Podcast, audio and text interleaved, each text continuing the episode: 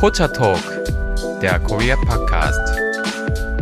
Hallo und herzlich willkommen zu Pocha Talk, der True Crime Korea Podcast mit Lisa und Delilah. Willkommen zurück, ihr Lieben. Ja, es geht weiter in unserer True Crime Reihe, die ja sehr erfragt wird. Genau. Und wir befinden uns dieses Mal im Jahr 1997. Ist das ein Jahr, das dir vielleicht etwas sagt, Lisa? 1997? Mhm. Hm.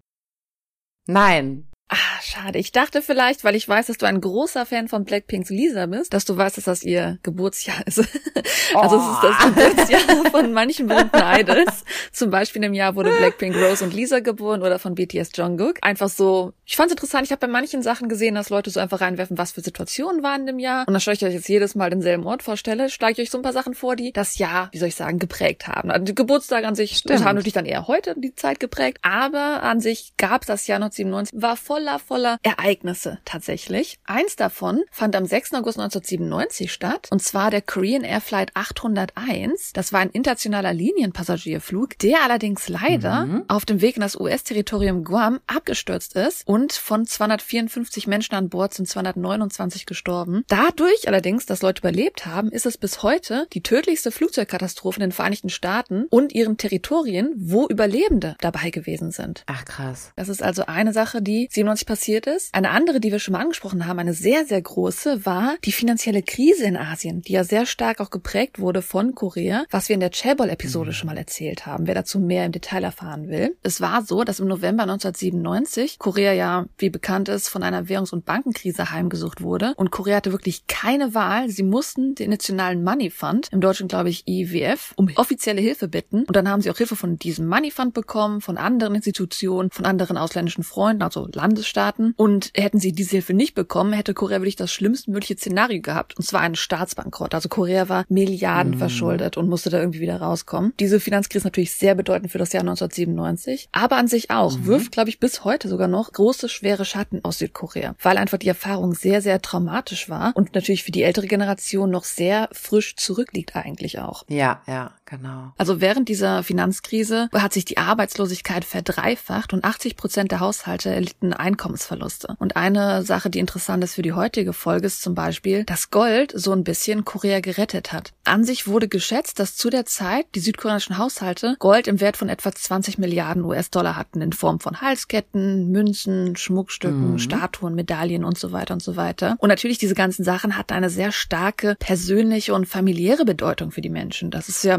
mehr als nur der Geldwert, sondern es waren die Eheringe, es waren mhm. bedeutende emotionale Sachen. Und dennoch, weil Korea so vor dem Staatsbank Staatsbankrott stand, hat man die Menschen aufgerufen, spendet euer Gold, um euer Land zu retten. Krass. Und das haben tatsächlich Wahnsinn. extrem viele Menschen gemacht. Fast ein Viertel der gesamten Bevölkerung des Landes hat sich freiwillig an der Aktion beteiligt. Es standen wirklich Schlangen von Menschen um die Blöcke herum an diesen Spendepunkten. Ob jung und alt, reich oder arm, standen diese Menschen in Schlangen und haben ihr persönliches, wertvolles Gold gespendet. Auch Eheringe. Wahnsinn. Und das sieht man sogar in einer Folge von 2521, was wir schon angesprochen haben, 2521, mhm. dass die Mutter zum Beispiel ihre Ehe Eheringe aus Gold spendet. Und ein anderes interessantes Beispiel ist, dass ein Topstar, ein junger Baseballspieler namens Lee Young-bom, der hat nationale Aufmerksamkeit erregt, weil er selber 900 Gramm Gold im Wert von über 9000 US-Dollar gespendet hat. Und zwar in Form all seiner Trophäen und Medaillen, die er bis dahin in seiner Karriere alle gewonnen hatte. Das heißt, man hat wirklich sehr persönliche, sentimentale Sachen gespendet, um aus dieser Krise rauszukommen. Man sieht schon, dieses Jahr ist sehr geprägt davon, dass Menschen eigentlich alles aufgeben mussten, um wieder auf die Beine zu kommen. Mhm. Ein letztes Beispiel von etwas, was im Jahr 1997 passiert ist, war, dass im Dezember 1997 15 Himalaya-Affen aus einem Zoo in Busan entkommen sind. Zum Glück wurden die meisten schon gefangen und ins Zoo zurückgebracht. Allerdings einer, der dann Gepard genannt wurde, hat ich glaube, ein Jahr und zwei Monate lang das Wohngebiet in Busan hat einfach für Panik gesorgt. Der ist da rumgelaufen, man hat ihn nicht finden oh. können. Der hat Hundefutter gestohlen, hat wohl angeblich auch Frauen und Kinder schon mal angegriffen, wenn er die gesehen hat. Das war wirklich ein sehr großer, großer Fall in Busan. War das große Affen? Wahrscheinlich, ne? Die Himalaya-Affen? Es gibt ein Foto davon, von diesem Affen tatsächlich. Ich habe es natürlich in Korea jetzt nur gesehen, wie er da von der Polizei dann gefangen wird später auch, weil die Gefangennahme von ihm wurde sogar veröffentlicht in einer mhm. Show am 11. Februar 1999 in SBS, Capturing the Moment. Also es gibt wohl so eine Show, die mhm. das dann mhm. festgehalten hat, was ist in dem Moment passiert. Deswegen gibt es ein Foto von dem Affen, wie er wie so ein Verbrecher gefangen wird. Und ähm, ah, witzigerweise ja. hat dieser Affe einen Spitznamen gehabt. Und dieser Spitzname war Shin Changwon Monkey. Und äh, Shin Changwon ist ist eine Person, über die wir heute reden wollen und weswegen dieser Ausbruch Mhm. ziemlich viel mit dieser Person zu tun hat. Denn der Ausbruch fand in Okay. Busan statt und es ist jemand ausgebrochen. Denn wir reden heute über den wohl berühmtesten Gefängnisausbruch in Südkorea. Ah, deshalb, okay. Der Affe ist ja 1997 ausgebrochen und er wurde einerseits Chin Changwon Monkey genannt, weil er im selben Jahr ausgebrochen ist, aber auch, weil er unheimlich schwer zu fangen war. Darum geht es heute auch. Wie gesagt, das Spoiler für den Affen natürlich. Der Affe wurde später dann im Jahr 1999 gefangen. Und ja, wir schauen mal, wie es bei unserem Fall heute aussieht. Ob dieser Ausbruch auch erfolgreich geblieben ist oder nicht. Mhm. Er saß in einem Gefängnis in Busan. Es fing an am 20. Januar 1997, als dieser Ausbruch dann stattgefunden hat. Aber natürlich bis dahin, ein Verbrecher kann ja nicht einfach nur so ausbrechen. Ist auch ein berühmter Ausbruch gewesen. Also hat das so ein bisschen gedauert. Wie hat er es überhaupt geschafft, aus dem Gefängnis auszubrechen? Weil es war auf jeden Fall ein Gefängnis mit hoher Sicherheit. Also es war jetzt nicht ein easy peasy Gefängnis, sondern er saß da schon für eine ernsthaftere Strafe. Deswegen war es auch ein ernsthafteres Gefängnis. Und er hat also schon jetzt jahrelang geplant. Tatsächlich hat er sich fünf Jahre auf diesen Gefängnisausbruch vorbereitet. Der hat geplant, okay, wie kann ich am effizientesten hier raus? In der Zellentoilette gab es eine Entlüftung. Diese Entlüftung allerdings war natürlich mit Ein Gitterstäben. Klassiker. Ja, der Klassiker. War natürlich mit Gitterstäben zugemacht. Also das ist jetzt nicht so, dass einfach jeder Insasse da einfach entfliehen könnte. Also muss er irgendwie überlegen, okay, da sind extrem viele Eisenstangen vor dieser Entlüftung. Wie komme ich da raus? In dem Gefängnis natürlich gibt es solche Berufe. Zum Beispiel eine Tischlerei gibt es im Gefängnis. Oder vielleicht gibt es Leute, die als Friseusen da aktiv sind. Und auf jeden Fall hat er dann in der Tischlerei es geschafft, eine kleine Stichsäge in seine Schulsohlen zu verstecken und ist mit der dann zurück in seine Zelle gegangen und hat damit natürlich dann versucht, diese Metallstangen durchzusägen. Allerdings erstmal natürlich, hm, das macht ja ziemlich viel Lärm. Das ist ja nicht so realistisch, dass es einfach so in einer Nacht durchsägen kann. Deswegen nein, er hat ja fünf Jahre gebraucht, um das alles vorzubereiten. Und wie hat er es vermieden? immer so ein bisschen. Genau, immer so ein bisschen. Wie hat er es vermieden, trotzdem diesen Lärm, so eine, so eine richtige Eisenstange durchzusägen? Wie macht er das? In Korea tatsächlich gibt es ein Programm namens Bolami Broadcasting Center.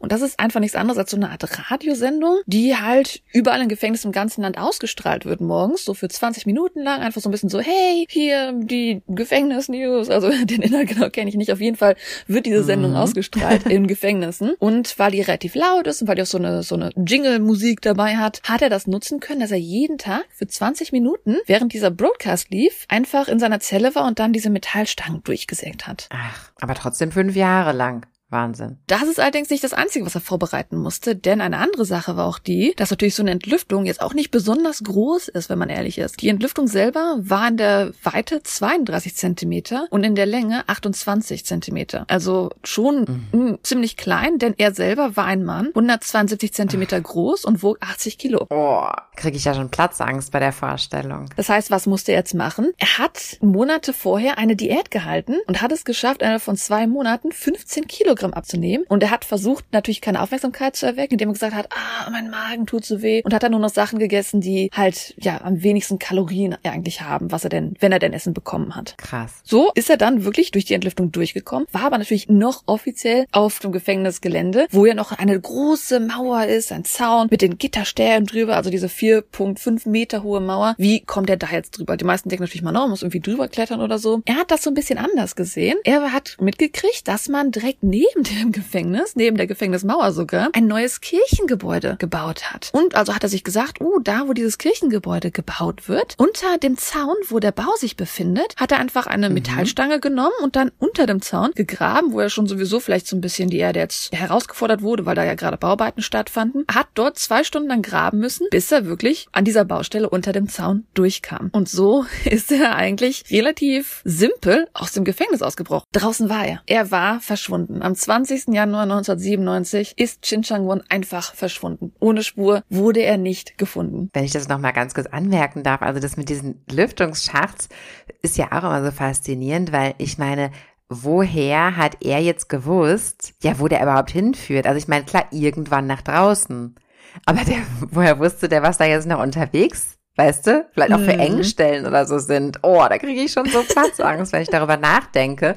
Stell dir vor, du steckst da drin fest. Ach, Horror. Absolut, absolut. Oder weiß, wo man dann reinfällt oder so. Eben. Na, auf jeden Fall ist er spurlos verschwunden. Aber dann, Mhm. plötzlich, ist er aufgetaucht. Und zwar in Behinderteneinrichtungen. Er ging in eine Behinderteneinrichtung und mehrere sogar und bot Spenden an. Er hat Spenden hinterlassen in Höhe von Millionen von Wonnen, also Tausende von Euro. Und am nächsten Tag, am übernächsten Tag, kam er wieder und hat dann eine Kiste Äpfel vorbeigebracht und Fleisch gespendet. Dieser Aha. Fall ist halt einer der berühmtesten Gefängnisausbrüche, weil er ein Syndrom in die Gesellschaft Grauen gebracht hat, das sich wirklich Chin-Changwon-Syndrom bezeichnet hat. Und zwar, dass er zwar ausgebrochen ist, er ist ein Straftäter, aber, wow, er spendet Geld an Behinderteneinrichtungen. Er gibt den armen Leuten Essen zur Zeit, wo man ja kurz vor der Finanzkrise steht. Und auf einmal haben die ganzen Leute Sympathie für ihn. Es ist ein riesengroßer Fall, weil alle sagen, wow, Shin Chang-won, also wer es nicht genau weiß, Shin ist auch das Wort für Gott im Koreanischen, haben gesagt, wow, das ist eigentlich ein guter Mensch. Und er ist zwar auf der Flucht, aber hey, er ist auch, er ist ziemlich cool, er ist gut aussehen. Das sind Zitate von Interviews tatsächlich.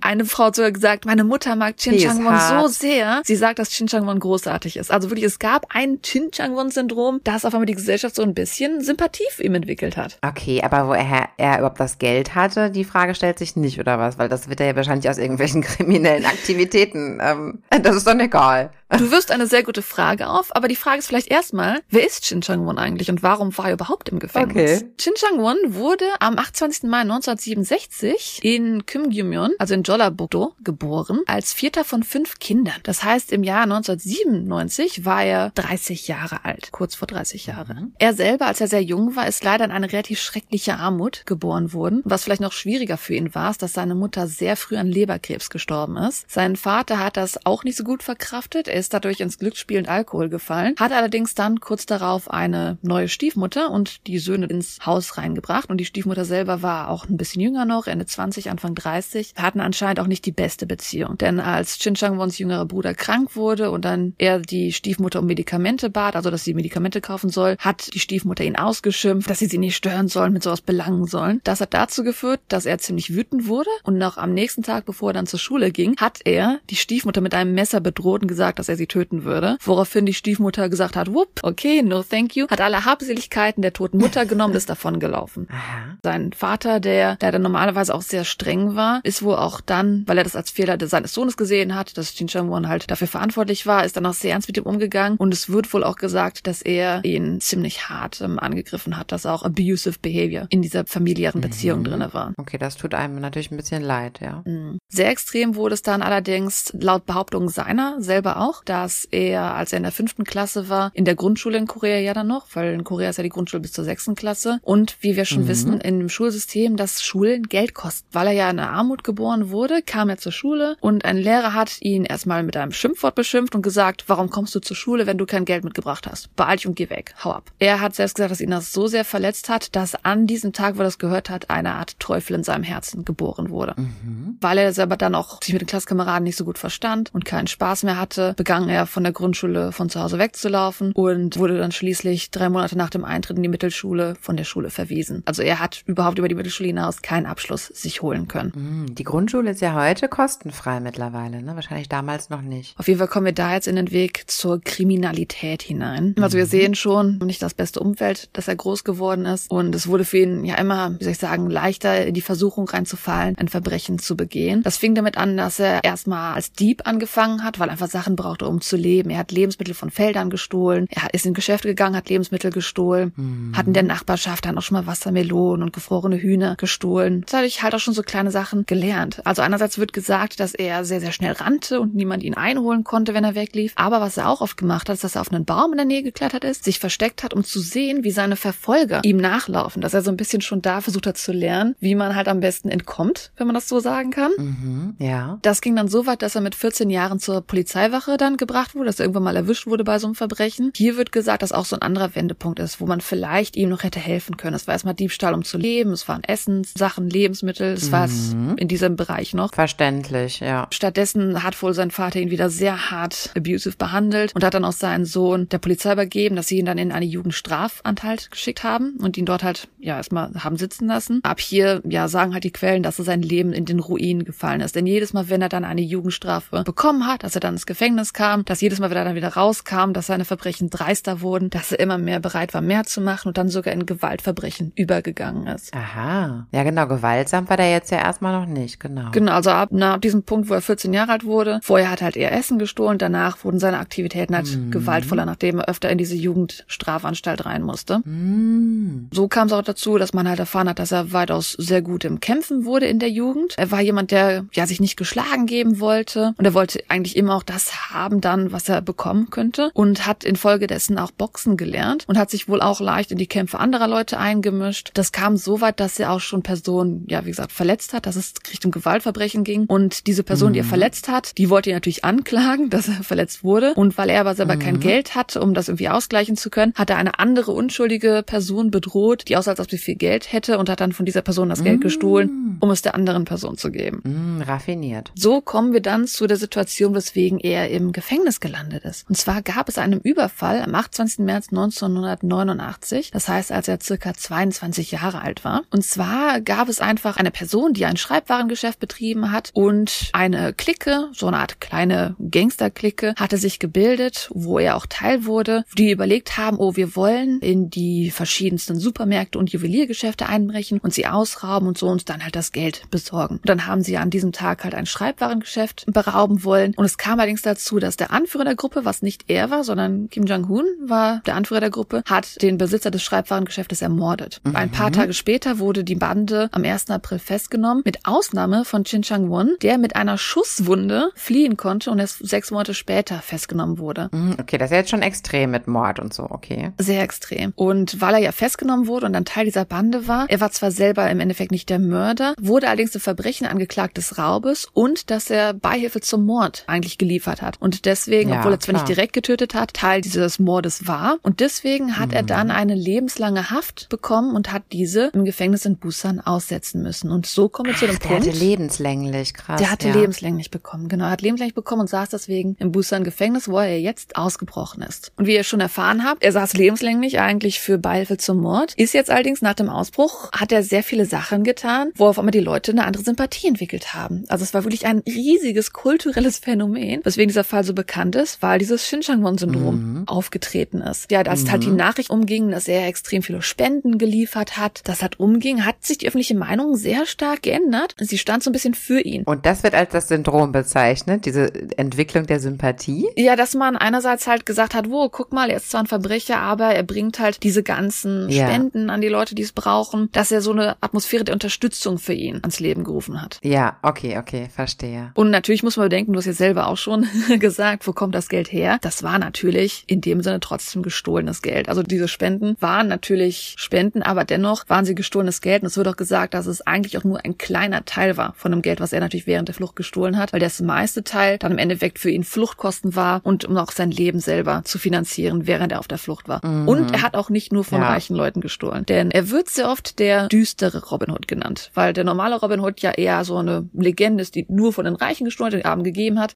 Und weil er aber nicht so ein Schwarz-Weiß-Mensch ist, weil er ist natürlich ein Verbrecher und er steht ja eigentlich auch für sich selber halt. Mhm. Mhm. Eine sehr interessante Sache, die daraus jedoch entstanden ist, dass es im Jahr 1998 von dem Manhwa, also das ist ja das koreanische Wort für ein Manga, also ein Cartoon im Endeffekt, also ein Manhwa-Artist Park In-kwon hat 1998 einen Cartoon veröffentlicht, gezeichnet, in dem Chin Chang-won die Hauptfigur war. Und der Cartoon hieß wirklich Gefängnisflüchtling Chin Chang-won. Mhm. Das hat natürlich selber auch nochmal zu einer großen Aufruhr geführt, weil ja, es auch so ein bisschen halt diese Verschönerung von ihm darstellt und dennoch halt der Perspektive Schwierigkeiten hat, denn es war auf eine gewisse Art und Weise einfach seine Lebensgeschichte. Also von seiner Kindheit an bis kurz vor seiner Verhaftung hat dieser Cartoon halt mhm. halt sein Leben dargestellt und wie wir schon wissen, er hatte von seiner Vater und seiner Stiefmutter nicht die beste Art, wie er herangewachsen ist. Er hatte auch wenig Geld, das heißt also seine Schwierigkeiten, wie er behandelt wurde von seiner Familie, wie sich sein kriminelles Verhalten überhaupt erst entwickelt hat, wird halt in diesem Cartoon dargestellt. Ah, und dann noch mehr Sympathie. Und deswegen ist es halt schwierig, weil klar, also das Interessante ist, dass der Artist, soweit ich das gesehen habe, sehr klar darstellt, er ist dennoch ein Bösewicht. Also obwohl er so geworden ist, ist es eher eine Erklärung, warum er so geworden ist und nicht eine Entschuldigung dafür. Und er hat sogar direkt am Anfang deswegen in seinem Cartoon so eine Art Vorwort geschrieben, dass Chin Chang Won mhm. ein Verbrecher ist und eine Person, die verhaftet werden sollte. Mhm. Auch wenn er ein sehr unglückliches Leben hatte, er dennoch fair vom Gesetz beurteilt werden sollte. Also es war natürlich klar, wie die Situation ist. Er ist halt kein Schwarz- und Weiß Robin Hood, sondern er ist zwar jemand, der nette Sachen macht und deswegen auch vielleicht eine Vergangenheit hat, die Gründe dafür hat. Er ist aber dennoch ein Verbrecher auf der Flucht. Gemacht. Mm, aber trotzdem wurde er ja schon irgendwie so ein bisschen als, als so eine Art Kultfigur er, erhoben jetzt. Ne? Absolut, absolut. Also da sehen wir schon, es gibt einen ganzen Cartoons zu ihm. Mhm. Ist eine ziemlich große Story. Mhm. Kommen wir zu Flucht. Wie hat es geschafft, dass er an sich einfach spurlos verschwunden ist? Was ist passiert? Wir können bis mhm. zum Anfang fast zurückgehen. Er ist jetzt seit neun Tagen vermisst und wir haben keine Ahnung, wo er ist. Er ist ausgebrochen und er ist einfach verschwunden. Er war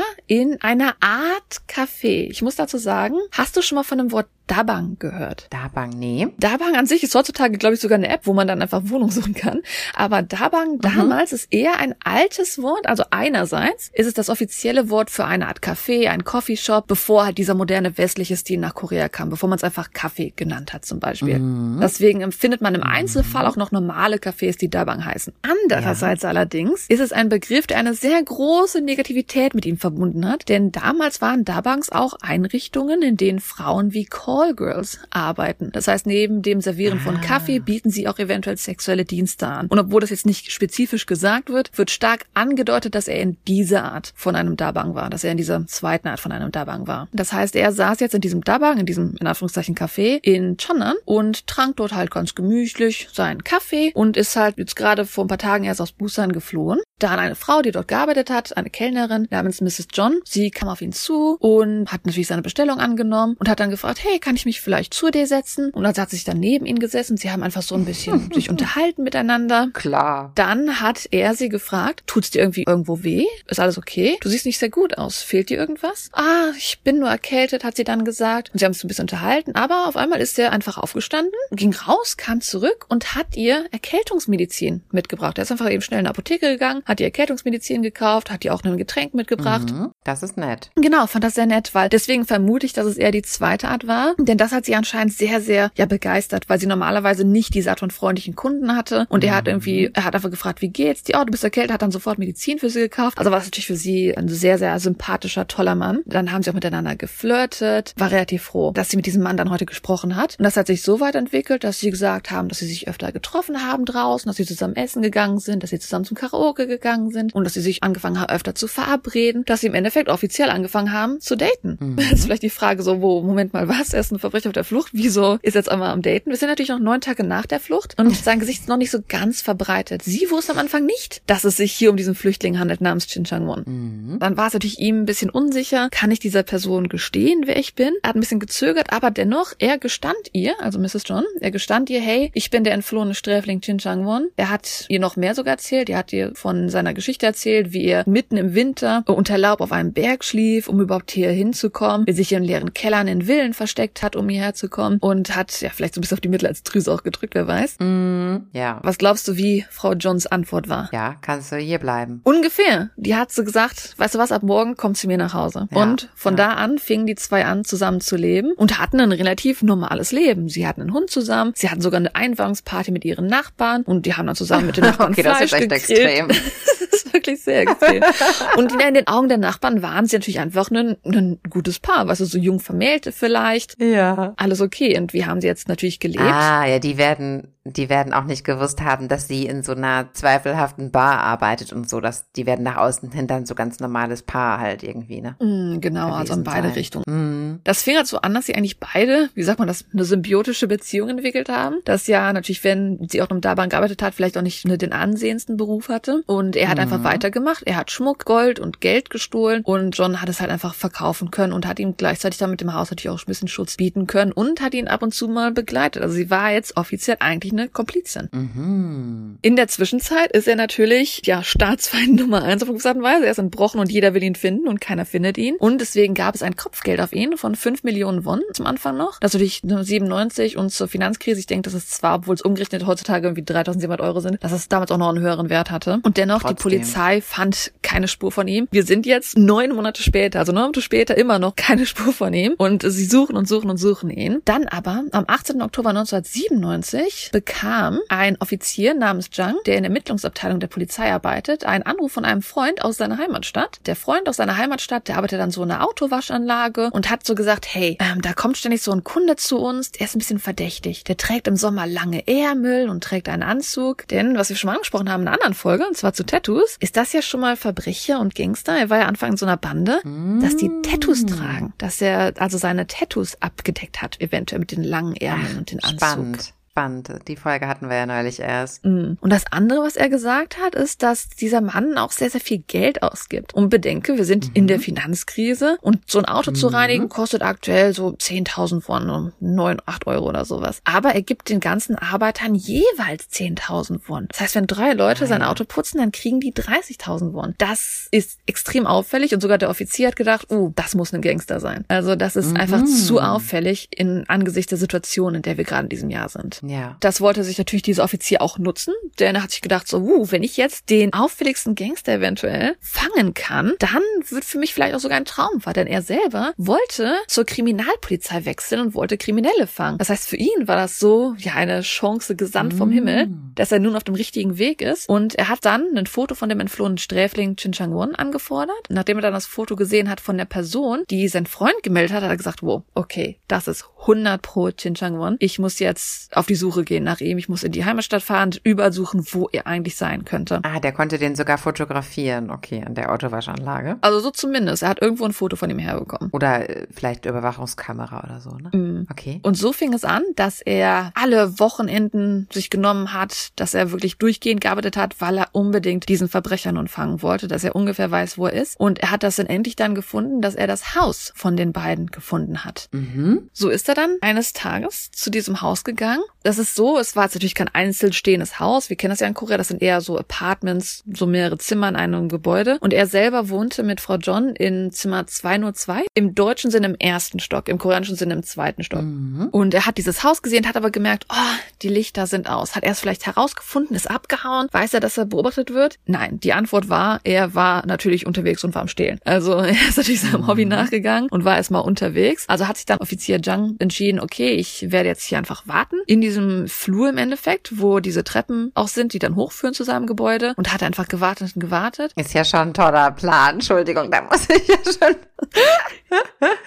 okay, ein grandioser Masterplan. Er wartet halt einfach da im Flur. Okay, ja. Mhm. Alleine natürlich. Wahrscheinlich Alleine unbewaffnet. Natürlich. Okay. Er war Polizist. Ähm, er war nicht unbedingt unbewaffnet. Da kommen wir auch noch gleich drauf zu. Okay. Dann um 5.30 Uhr morgens hat er einen Anruf bekommen, dass sein Auto gesichtet wurde. Also von Shin Chang Won wurde das Auto gesichtet, was ja auch bekannt war, weil er zu dieser Autowaschanlage ständig gefahren ist. Mhm. Und natürlich mhm. hat sofort darauf reagiert auf die Situation, hat also nun erst recht gewartet an dieser Treppe, dass nun dieser Chin Chang Won diese Treppe da hochkommt. Tatsächlich Schritt für Schritt hat er Chin Chang Won diese Treppe hochgehen hören. Und er hat ihn hochgehen hören, der war natürlich nervös und hat gewartet. Auf einmal bleibt Chin Chang Won stehen, als ob ihm irgendwas verdächtig vorkommt. Mhm. Bleibt stehen, er lauscht. Nun hat Officer Zhang natürlich die Panik, er hat die Angst. Oh nein, wenn ich jetzt nicht reagiere, er ist wahrscheinlich, er hat irgendwas, so ein Gefühl, dass hier was nicht korrekt ist. Nachher läuft er weg, ich muss die Chance jetzt nutzen. Mhm. Offizier Zhang zückt seine Waffe und schießt. Und als ich mhm. das gehört habe, dachte ich nur, Okay, das ist natürlich sehr extrem. Der hat auf ihn geschossen, also er hat, er ihn schon gesehen? Ihn geschossen. Er, er okay. hat auf mhm. ihn geschossen. Genau, er ist also, hat sich im Endeffekt dann um die Ecke gedreht, hat ihn dann gesehen, möglichst schnell, und hat auf ihn gezielt und geschossen. Ja. Zum Glück war es keine, wie soll ich sagen, richtige Pistole, es war eine Gaspistole. Das heißt, diese Schüsse mhm. waren Gasschüsse, die natürlich dann einen Menschen sehr, sehr schwindelig machen können oder dann stundenlang ein bisschen so, ja, sehr konfus machen können, so ein bisschen raus, aushauen mhm. können. Er wurde allerdings halt wirklich, er hat ziemlich gezielt, er wurde ziemlich gut getroffen. Er hat sein rechtes Auge erwischt und woanders noch am Kopf, also hat zweimal seinen Kopf im Endeffekt erwischt. Und man würde jetzt vermuten, dass er natürlich dann sofort dadurch ohnmächtig wird, weil er ziemlich ernst am Kopf getroffen wurde, denn er hat tatsächlich auch danach ein blutiges Gesicht, ist allerdings, anscheinend hat er einen Adrenalinkick gehabt ohne Ende, nachdem er dann angeschossen wurde. Er hat sich umgedreht und ist sofort davon gerannt. Und man sagt, mhm. dass er mhm. wahrscheinlich einen Adrenalinkick hatte, weil er natürlich wusste, wenn ich jetzt erwischt werde, bin ich mein Leben im Gefängnis. Das heißt, er ist wirklich, trotzdem er im Gesicht angeschossen wurde, sofort weggerannt, war natürlich wieder spurlos verschwunden. Also ist ziemlich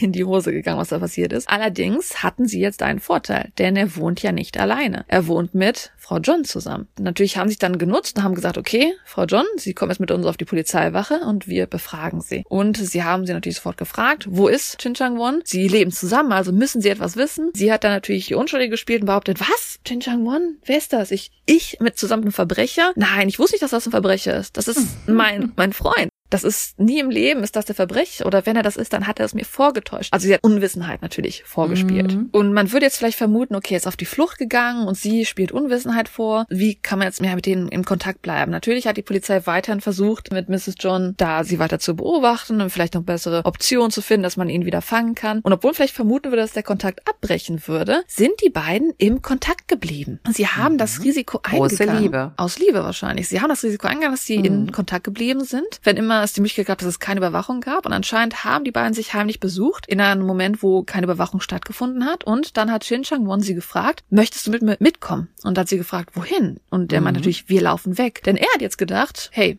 du bist jetzt der Polizei auch bekannt, die Identität ist eigentlich offenbart. Warum sind sie dann nicht einfach beide Kriminelle? Warum laufen wir nicht einfach beide zusammen weg? Tatsächlich hat sie aber gesagt, nein, ich werde nicht mit dir weglaufen, dass sie das einfach nicht kann. Mhm. Also offiziell wollte Frau John auf jeden Fall nicht, dass sie Schluss machen im Endeffekt. Sie hat einfach gehofft, dass er ihren Grund versteht, dass sie nicht weglaufen kann. Aber anscheinend für ihn hat er gedacht, okay, wow, sie will nicht mehr mitkommen. Das ist anscheinend für sie jetzt ein, ja, ein Schlussmachgrund. Und ähm, sie hat aber auch ganz deutlich gesagt, hey, such keine andere Frau und wenn du jemand anderen findest, dann zeig mir ja bloß ihr Gesicht. Nach dem Motto so, hey, wir sind offiziell noch zusammen, ja. Aber er hat das halt als Trennungserklärung gesehen und zehn Tage nachdem dieses Gespräch stattgefunden hat, nachdem für ihn offiziell die beiden nicht mehr zusammen waren, hat sie einen Anruf bekommen von ihm wieder und er hat gesagt, hey, kannst du mir mein Gepäck bringen? Dann hat sie ihm wieder heimlich natürlich die Polizei hinter sich gelassen, hat der Polizei nichts davon erzählt und ist dann ganz fröhlich, weil sie immer noch natürlich in ihn verliebt war, weil sie total glücklich war, hat sie ihn dann wieder heimlich getroffen und bedenke, es sind zehn Tage vergangen. Nun trifft sie Chin Chang Won und er war nicht alleine. Neben ihm stand eine andere Frau, eine Frau, die viel jünger war als sie selbst. Und zwar handelt es sich bei dieser Frau um Frau Kang, die nur 21 Jahre alt war zu dem Zeitpunkt. Das heißt, es hat überhaupt nicht lange gedauert, nachdem er sich offiziell von Frau Dong getrennt hatte, hat er offiziell angefangen, jemand anderen herbeizuziehen, dass er die neue Masche mal neu anfangen konnte, dass irgendwo heimlich leben konnte und das wieder natürlich drehen konnte, dass er im Endeffekt ja wieder die Sicherheit hat, dass alles okay läuft. Ah ja. Daraufhin war natürlich die John alles andere als glücklich. Sie war ziemlich wütend, ist weggegangen, saß auf ihrer Wut sehr lange. Diese Wut wurde sehr schnell zu einer Art Hass. Es hat dennoch nicht lange gedauert, bis sie dann wieder einen Anruf bekommen hat von Chin Chang Won, der halt wieder mit ihr sprechen wollte. Sie hat den Anruf angenommen, hat gesagt, ja, okay, erzähl, was du willst. Es hört gerade keiner von der Polizei zu. Es ist jetzt nicht Tape, das Telefonat oder sowas. Und er hat sie gefragt, hey, kann ich dich kurz sehen? Und dann haben beide gesagt, so, okay, wir, wir sehen uns wieder und haben sich auf einem sehr ruhigen Parkplatz in Chonan auch getroffen. Dann sind sie zu diesem Parkplatz gefahren. Also John ist schon mit dem Auto vorher angekommen und nun kam Chin Chang Won mit seinem Auto zu diesem Parkplatz. Und als er ankam, sprangen aus dem Auto von Frau John, aus dem Rücksitz, zwei Polizisten aus dem Auto und rannten auf Chin Chang Won zu. Denn natürlich, sie war so sehr in ihrer Wut drin, ihrem Hass drinne, dass sie schon längst bei der Polizeiwache saß und gesagt hat, okay, wenn du jetzt anrufst, dann weiß die Polizei davon. Das heißt, Ja, sie haben ja. an diesem Ort geplant ein zweites Mal, dass sie ihn jetzt endlich fangen können. Ja. ja, es sind zwei Polizisten aus dem Auto von Frau John gesprungen und haben ihn attackiert. Das ist natürlich schon länger her. Es gibt keine Aufnahmen davon. Wie genau, wie lange, weiß man nicht. Aber es wird gesagt, dass halt die Kommissare, die dort waren, wohl eine halbe Stunde lang mit ihm gekämpft haben, geringt haben und so weiter. Dass irgendwann ein Polizist dann gesagt hat, okay, wir müssen irgendwie ihn unfähig machen, weil wir die ganze Zeit am Kämpfen sind für eine halbe Stunde, hat dann nach seiner Pistole gegriffen und wollte ihm ins Bein schießen, damit er ihn natürlich nicht tötet, aber unfähig macht Ja. und Weise. Er greift die Pistole, zielt auf sein Bein und nichts passiert. Die Pistole ist kaputt. Nein. Ein unglaublicher Moment. Und verwundert davon, dass die Pistole nicht funktioniert, sind sie so ein bisschen so stunlocked, dass sie immer so jetzt mal schockiert sind. Und in dieser Sekunde schafft er es, aus dem Händen der Detektive zu kommen, stiehlt das Auto von Frau John und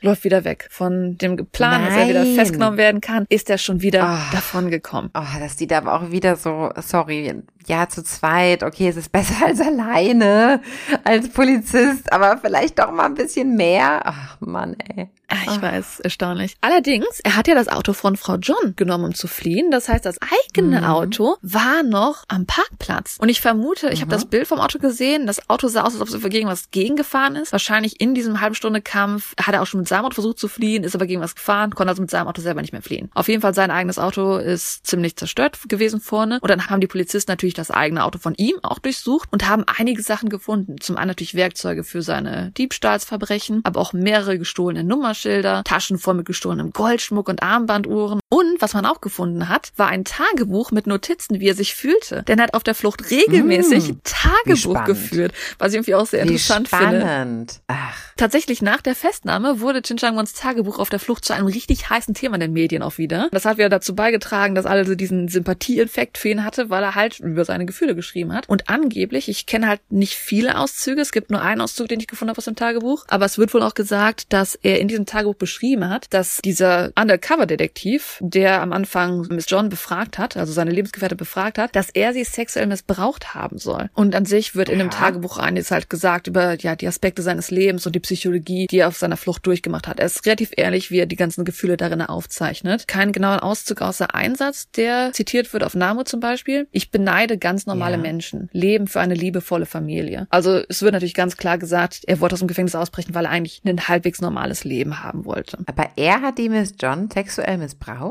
Nicht er, sondern der Undercover-Detektiv. Nachdem er abgehauen ist, hat er noch Kontakt mit Frau John gehabt und sie hat ihm wohl gestanden, dass sie von der Polizei sexuell missbraucht wurde. Was? Ach so. Krass, ne? Also ich habe halt keinen genauen Ausdruck Ist ja dazu, das ist das, krass. jetzt als offiziell in den Nachrichten so gesagt wurde. Finde ich auch sehr krass. Ich wünsche, ich hätte ein bisschen mehr Informationen zu den Texten, die im Tagebuch selber stehen auch. Nach diesem gescheiterten Versuch sind wir nun, also dieser gescheiterte Versuch war ja neun oder zehn Monate, nachdem er ja das erste Mal geflohen ist, ist nun wieder Mhm. Zeit vergangen. Zwei Jahre sind nun vergangen. Mhm. Also 1999. Am 907. Tag, als er nun auf der Flucht war, bekam die Seoul Metropolitan Police Agency, also wenn man einfach eine 112 anruft, sagt man so einen Notfallanruf, Mhm. hat von jemandem gehört, dass die Verdächtigung besteht, dass man Shin Chang-won wieder gesehen hat. Dass man jemanden gesehen hat, der Mhm. ihm sehr ähnelt und vielleicht ist es ja diese Person. Was genau ist passiert? Und zwar, die Person, die 112 angerufen hat, war ein Gasmechaniker, und zwar Mr. Kim. Und er hat einfach eine Wohnung besucht zur Reparatur. Und als er dann in dieser Wohnung war, hat er einige Sachen gesehen, die sehr verdächtig für ihn waren. Vielleicht als. Hintergrund an sich, dieser Gasmechaniker Mr. Kim war früher mal ein Sergeant in der Army Intelligence Unit. Das heißt, vielleicht hat er selber auch ein einfach anderes Auge gehabt oder war ein bisschen mehr auf Details spezialisiert. Denn er kam halt in dieses Haus rein, was anscheinend das Haus war eines jungen Brautpaares, aber in diesem Haus waren keine Hochzeitsfotos. Na gut, kann ja passieren, ne? Ist ja vielleicht eins unter anderen Sachen. Aber auf jeden Fall keine Fotos in dem Haus. Und der Mann, der ihn reingelassen hat, trägt einen Hut oder so eine Cappy und verdeckt damit seine Augen. Also hat gar keinen Augenkontakt. Man kann das Gesicht nicht wirklich sehen. Das fand er zu 100 Prozent sehr, sehr verdächtig. Und was er auch verdächtig fand, war, dass in diesem Haus extrem viele Sportgeräte waren, wie in so einem Fitnessstudio. Was vielleicht heutzutage je nachdem normal sein kann, aber bedenkt, kurz nach der Finanzkrise, ziemlich teure Anschaffungen. Also irgendwie auch wieder sehr, sehr fragwürdig. Und er wollte das genauer wissen. Er wollte es nicht einfach mit dieser Information zur Polizei rennen. Das war ein bisschen whatever. Er wollte es genauer wissen und das finde ich sehr erst- erstaunlich, was er gemacht hat. Mhm. Zur Hausverwaltung vielleicht ist er einfach gegangen. Er hat wirklich versucht, die Immobilienverträge einzusehen und hat daran gesehen, dass in diesem Immobilienvertrag das Haus unter dem Namen einer Frau vergeben war. Und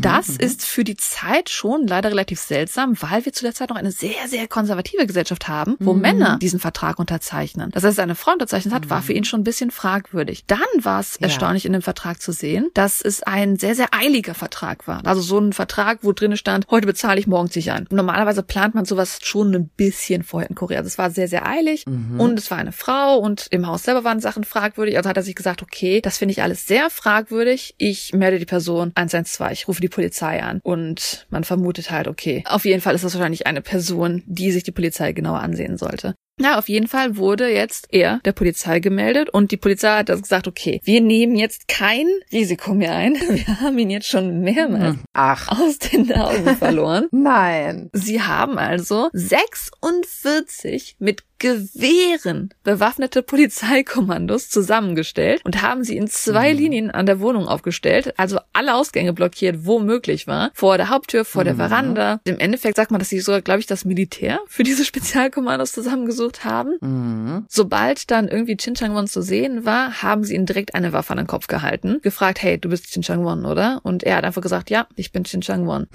so wurde er am 907. Tag seiner Flucht tatsächlich gefangen. Davon mhm. gibt es mehrere Videoaufnahmen, wo man wirklich sehen kann, wie extrem. Ach, also man hat wirklich, du musst dir vorstellen, wie viele Menschen, wie viele Polizisten schon alleine, wie er da rum und her gedrückt wurde, wie er rumgedrückt, dann kam natürlich die Medien noch dazu, wie einfach Chaos um drumherum ist und er selber steht da und man hat das Gefühl, man sieht ihm an, er weiß, er hätte nicht ewig davonlaufen können. Er wusste genau, irgendwann werde ich geschnappt und mm. heute ist halt der Tag. Also mhm. er wirkt nicht so, als ob er jetzt irgendwie noch Motivation hätte, irgendwas zu machen, außer einfach dem Folge zu leisten. Ach krass, das Video verlinke ich auf jeden Fall im Blog, das suche ich raus.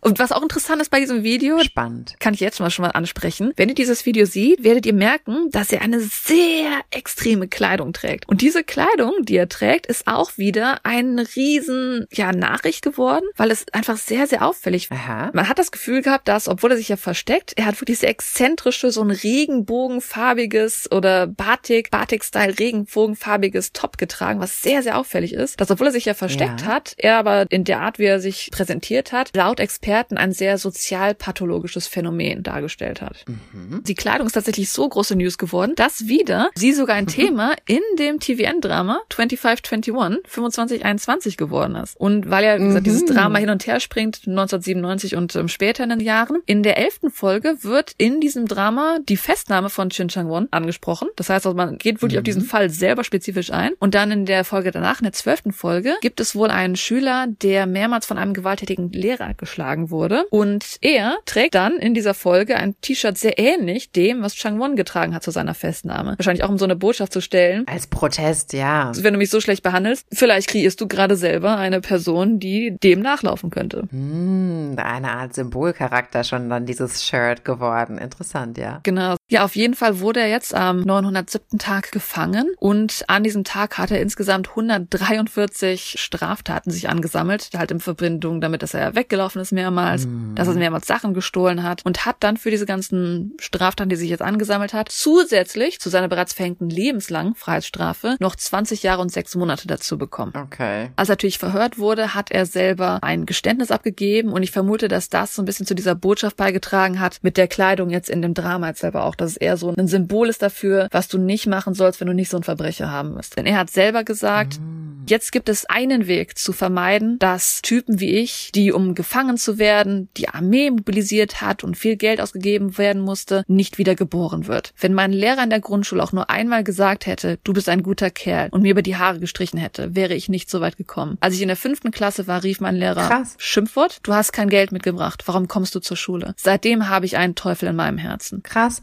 dass der selber so reflektiert ist halt. Ich meine, das mit der schweren Kindheit, hm, das trifft sicherlich bei vielen Menschen zu, die dann als Erwachsene schwierigere Karrieren starten sozusagen, ja. Mhm. Aber dass man halt selbst so reflektiert ist, zu wissen, ja, das kommt daher und ja, also schon äh, spannend auf jeden Fall. Und das hat er als Interview oder so ausgesagt? Oder wie kamst du dieser Aussage? Dasselbe hat er als Geständnis gegeben, als er dann ah, ja, okay. verhört wurde, nachdem er festgenommen wurde. Mhm. Er hat nachher auch ein paar Mal, also nicht zu viele, aber hat wohl ein paar Interviews gegeben und er hat zu einer gesagt, also eine Aussage war noch, die er gegeben hat, schenken Sie unruhigen Kindern in der Gesellschaft und zu Hause Liebe, damit es nie wieder einen Verbrecher wie mich gibt. War ein anderes Zitat von ihm. Interessant. Im Endeffekt wurde er ja, also seine Flucht hat ein Ende genommen, in dem eigentlich ein Bürgerbericht gestartet wurde. Also jemand hat einfach privat die Polizei angerufen und gesagt, hey, ich habe ihn gefunden. Hm. Dieser Mr. Kim, der ja einfach nur ein Gasinstalleur war, der damals in der Armee war und jetzt einfach nur ein Gasinstalleur ist, hat dann auch tatsächlich das Geld bekommen, was auf seinem Kopf war, was zu dem Zeitpunkt bereits 50 mhm. Millionen Won waren. Also von den 5 Millionen wow. zu 50 Millionen hat er bekommen. Okay, das ist krass. Absolut. Und was für natürlich noch toller war, er war zwar jetzt Gasinspekteur, war allerdings damals Surgeon der Armee und wollte eigentlich gerne wieder bei der Polizei arbeiten. Die haben ihm dann ein Sonderangebot gegeben, dass er wieder bei der Polizei eingestellt werden kann. Das war natürlich sehr erfreulich für ihn. Das heißt, er hat nicht nur dafür Geld bekommen, sondern er hat auch seinen Traumjob bekommen. Interessant. Okay, das finde ich jetzt ein bisschen komisch, ehrlich gesagt, dass dann so ein Angebot so, okay. Und was ist mit Qualifikationen? Nö. Genau, die Vergangenheit von ihm kenne ich ja nicht. Auch wahrscheinlich, weil er damals in der Armee Erfahrung hatte, aber dann vielleicht wegen seinen Umständen nicht die Möglichkeit hat, diesen Job zu verfolgen. Irgendwie sowas in die ah, Richtung okay, vielleicht. Ja, gut. Okay, aber auf jeden Fall Happy End sozusagen. Dann war er jetzt der Held, ja. der Retter. Interessanterweise, wir haben ja schon gesagt, Happy End im Sinne auch, dass er sehr reflektierend war. Mhm. Er hat tatsächlich später, also Chin Chang-won, hat tatsächlich später Korea sehr stark überrascht. Wir wissen ja, er ist wegen seiner Vergangenheit von der Mittelstufe disqualifiziert worden. Er hat dann im Gefängnis mhm. 2004 nacheinander die Qualifikationsprüfung für Mittel- und Oberschulabsolventen bestanden und hat sich anscheinend wie ein richtiger Vorzeiger in Sasse benommen, hat sich ganz super benommen im Gefängnis. 2006, also wir haben das noch nicht erwähnt genau, in Korea sehr, sehr lange. Es gibt ja diese Search-Seite Naver und Naver hat erst vor kurzem aufgehört, dass die Top Search Trends angezeigt werden, weil diese Top Search Trends schon mal so ein bisschen ja, manipuliert werden konnten und auch Leute so ein bisschen vielleicht manipuliert haben, dass dann immer so stand, hey, das ist das Wort, nach dem gerade jeder sucht, such doch auch mal danach. Deswegen hat man das halt nicht mehr mhm. angezeigt. Aber 2006 war sein Name wieder plötzlich unter den Nummer eins von den Naver Top Search Rankings und auf einmal haben alle gedacht, so, oh nein, ist das schon wieder ausgebrochen, was ist passiert? Also hat es 2006 eine kleine Panik gehabt, was ist passiert? Und tatsächlich war es nicht, dass ausgebrochen ist, sondern mhm. es gibt eine Internetseite namens DC Insight. Also DC Insight heißt sowas wie Digital Camera Insight. Das ist so ein Online-Board, wo man Bilder hochlädt tatsächlich. Also es gibt verschiedene Bilderboards, dann gibt es auch so Sub-Bilderboards, sowas wie Reddit halt nur in Bilderform im Endeffekt. Ein Bild-Sub wurde 2006 eröffnet namens Accident Gallery, also Unfallgalerien, wo man einfach halt diese Straftäter und Unfälle gepostet hat. Und anscheinend ist eher so ein Hot Topic 2006 geworden und deswegen war auf einmal Trending bei Neighbor und alle haben Panik gekriegt, aber es war einfach nur, weil er im Internet auf einmal wieder bekannt wurde in diesem Jahr. Mhm. Er hat sich anscheinend so gut benommen, dass er 2010 von einem extrem hohen Sicherheitsgefängnis umgestuft wurde in ein Gefängnis, das weniger, ja, was halt für normale Insassen im Endeffekt benutzt wird und hat dann 2011 angefangen, dass er sich auf die Eignungsprüfung für ein Bachelorstudium vorbereitet hat. Denn obwohl er jetzt zwar natürlich das Gefängnis nicht mehr verlassen würde, weil er lebenslänglich auch sitzt, möchte er Counselor werden. Er möchte eine Art Berater werden im Gefängnis. Also er möchte selber über Psychologie mhm. lernen und er möchte dadurch, dass er über Psychologie lernt, natürlich über sich selbst lernen, aber auch dann Counselor werden für Leute, vielleicht auch für Jugendstraftäter, dass er ihnen dann helfen kann, dass sie nicht zu dem werden, was er selber ist. So wird es erzählt von ihm über ihn. Ah ja. Ja, naja, auch wenn man im Gefängnis sitzt, braucht man doch irgendwie einen Lebensinhalt. Mm. Ich glaube, dann mehr denn je eigentlich. Mm. Hat anscheinend sogar Jura studiert in der Zeit, wo er im Gefängnis war, hat sehr stark beeindruckt, dass er sehr viele logische und intelligente Sätze schreibt in den Briefen und hat auch den Staat mehrmals angeklagt, allerdings immer verloren. Also der Staat hat natürlich gewonnen bei jeder Anklage, die er gestellt hat. Am 18. August 2011 war es eher eine negative Nachricht, die rauskam. Er hat versucht, sich in seiner Zelle zu erhängen. Er hat überlebt. Der Grund war anscheinend der, dass sein Vater einen Monat vorher gestorben ist. Und obwohl er zwar eine schlechte Beziehung zu seinem mhm. Vater hatte, ist er, wo nachdem er wieder ins Gefängnis kam, die einzige Person gewesen, die ihn regelmäßig besucht hat. Mhm. Ach, das ist jetzt überraschend. Vielleicht auch wieder so eine neue Beziehung aufbauen wollte. Das kann ja durchaus auch sein, dass man im älteren mhm. Leben Sachen wieder neu anfangen möchte. Auf jeden Fall wurde er leider ein bisschen zu spät. Er wurde ein bisschen spät gefunden und war in eine längere Zeit im kritischen Zustand. hat Befürchtung gehabt, dass er deswegen auch Hirnschaden erlitten hat. Allerdings bestätigt wurde das anscheinend nicht, denn wenige Zeit später hat man gesehen, dass er wieder sehr, ja, wie soll man sagen, sehr gute Briefe, sehr gute Wortwahlen schreiben konnte. Also man vermutet, dass es nicht allzu tragisch ausgegangen ist für ihn. Mhm. Und ja, seitdem ist er jetzt im Guangzhou-Gefängnis und studiert seit Mai 2021 Counseling, also Beratungslehre. Denn sein Traum ist es ja, dass er weitere Verbrechen durch die Beratung von jugendlichen Straftätern verhindern kann. Und er weiß allerdings nicht genau, dass er das Gefängnis niemals verlassen kann. Er sagt tatsächlich auch, dass es ihm leid tut und er bedauere, dass er ja diesen bequemen Weg des Verbrechens gewählt hat, dass er Besseres hätte tun können. Das letzte, was wir von ihm gehört haben, am 8. Oktober 2020, die Show Kokomu hat auch ein Special über ihn gehalten, über ihn gesprochen und hat dann für die Show ihn einen Brief geschrieben, und gehofft dann von ihm zurückzuhören. Und er hat tatsächlich auch einen Brief geantwortet, der relativ kurz war. Und der Brief lautet, Guten Tag. Ich habe Ihren Brief gut erhalten. Ich habe zwei Tage lang viel darüber nachgedacht. Was kann ein Verurteilter sagen, der ein Verbrechen begangen hat, das nicht durch die bloße Todesstrafe vergeben werden kann? Es ist alles nur eine Selbstrechtfertigung. Ich will hier nur eine stille Sühne leisten und den Rest meines Lebens beenden. Von Chin Chang-won. Ein bisschen traurig vielleicht an sich ist das, hätte er nicht, wäre er nicht aus dem Gefängnis ausgebrochen, weil er sich ja wie so ein vorbildlicher Häftling benommen hat, auch jetzt noch sich wie ein vorbildlicher Häftling benimmt, hätte er vielleicht sogar, weil er ja nur Beihilfe zum Mord, im Anführungszeichen nur Beihilfe zum Mord geleistet hat, hätte er vielleicht schon 2010 herum auf gutem Benehmen freigelassen werden können. Dadurch, dass er natürlich jetzt ausgebrochen ist, ist diese Möglichkeit natürlich für ihn für immer weg. Und so kommen wir zum Ende. Denn ja, es ist der berühmteste Gefängnisausbruch in Korea, obwohl er jetzt vielleicht nicht so interessant ist, wie wenn man aus Al Alcatraz ausbricht oder sowas, ist es halt ein Ausbruch der die Gesellschaft geformt hat. Er findet einerseits zu einer Zeit statt, die natürlich sehr prägend an sich für Korea war, 1997, aber auch, dass so eine richtige Welle durch die Gesellschaft ging. Was macht ein Verbrecher aus und was kann Verbrecher heute noch Gutes für die Gesellschaft machen? Das ist eine interessante Welle, die auch entstanden ist in Korea und deswegen zum Ende wird er halt sehr, sehr oft The Dark Robin Hood genannt, also der dunkle Robin Hood, dass er halt nicht dieser tolle Held wie Märchen ist, sondern die reale Version ist halt kein perfekter Mensch. Das ist eine interessante Frage, die man am Ende vielleicht so aufwirft, wie man es hätte vermeiden können und wie man es heute noch vermeiden kann, eventuell. Ja, keine Kinder psychologisch abusen. ja, ja. Ja, also äh, schon, äh, schon ähm, spannend. Ja, also ich wüsste jetzt auch in Deutschland keinen vergleichbaren Fall, wo jemand so ausgebrochen ist und lange auf der Flucht war. Zumindest nicht, dass das medial so aufbereitet wurde.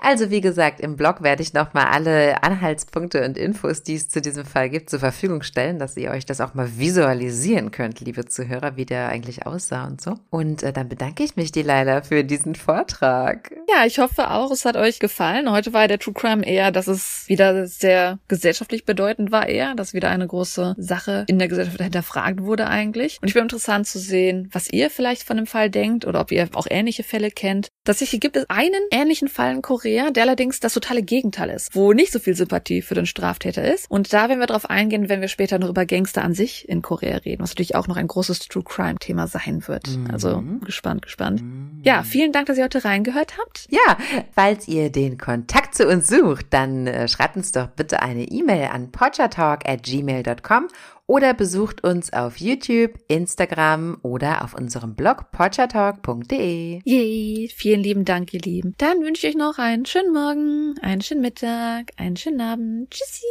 Tschüss, Anjang.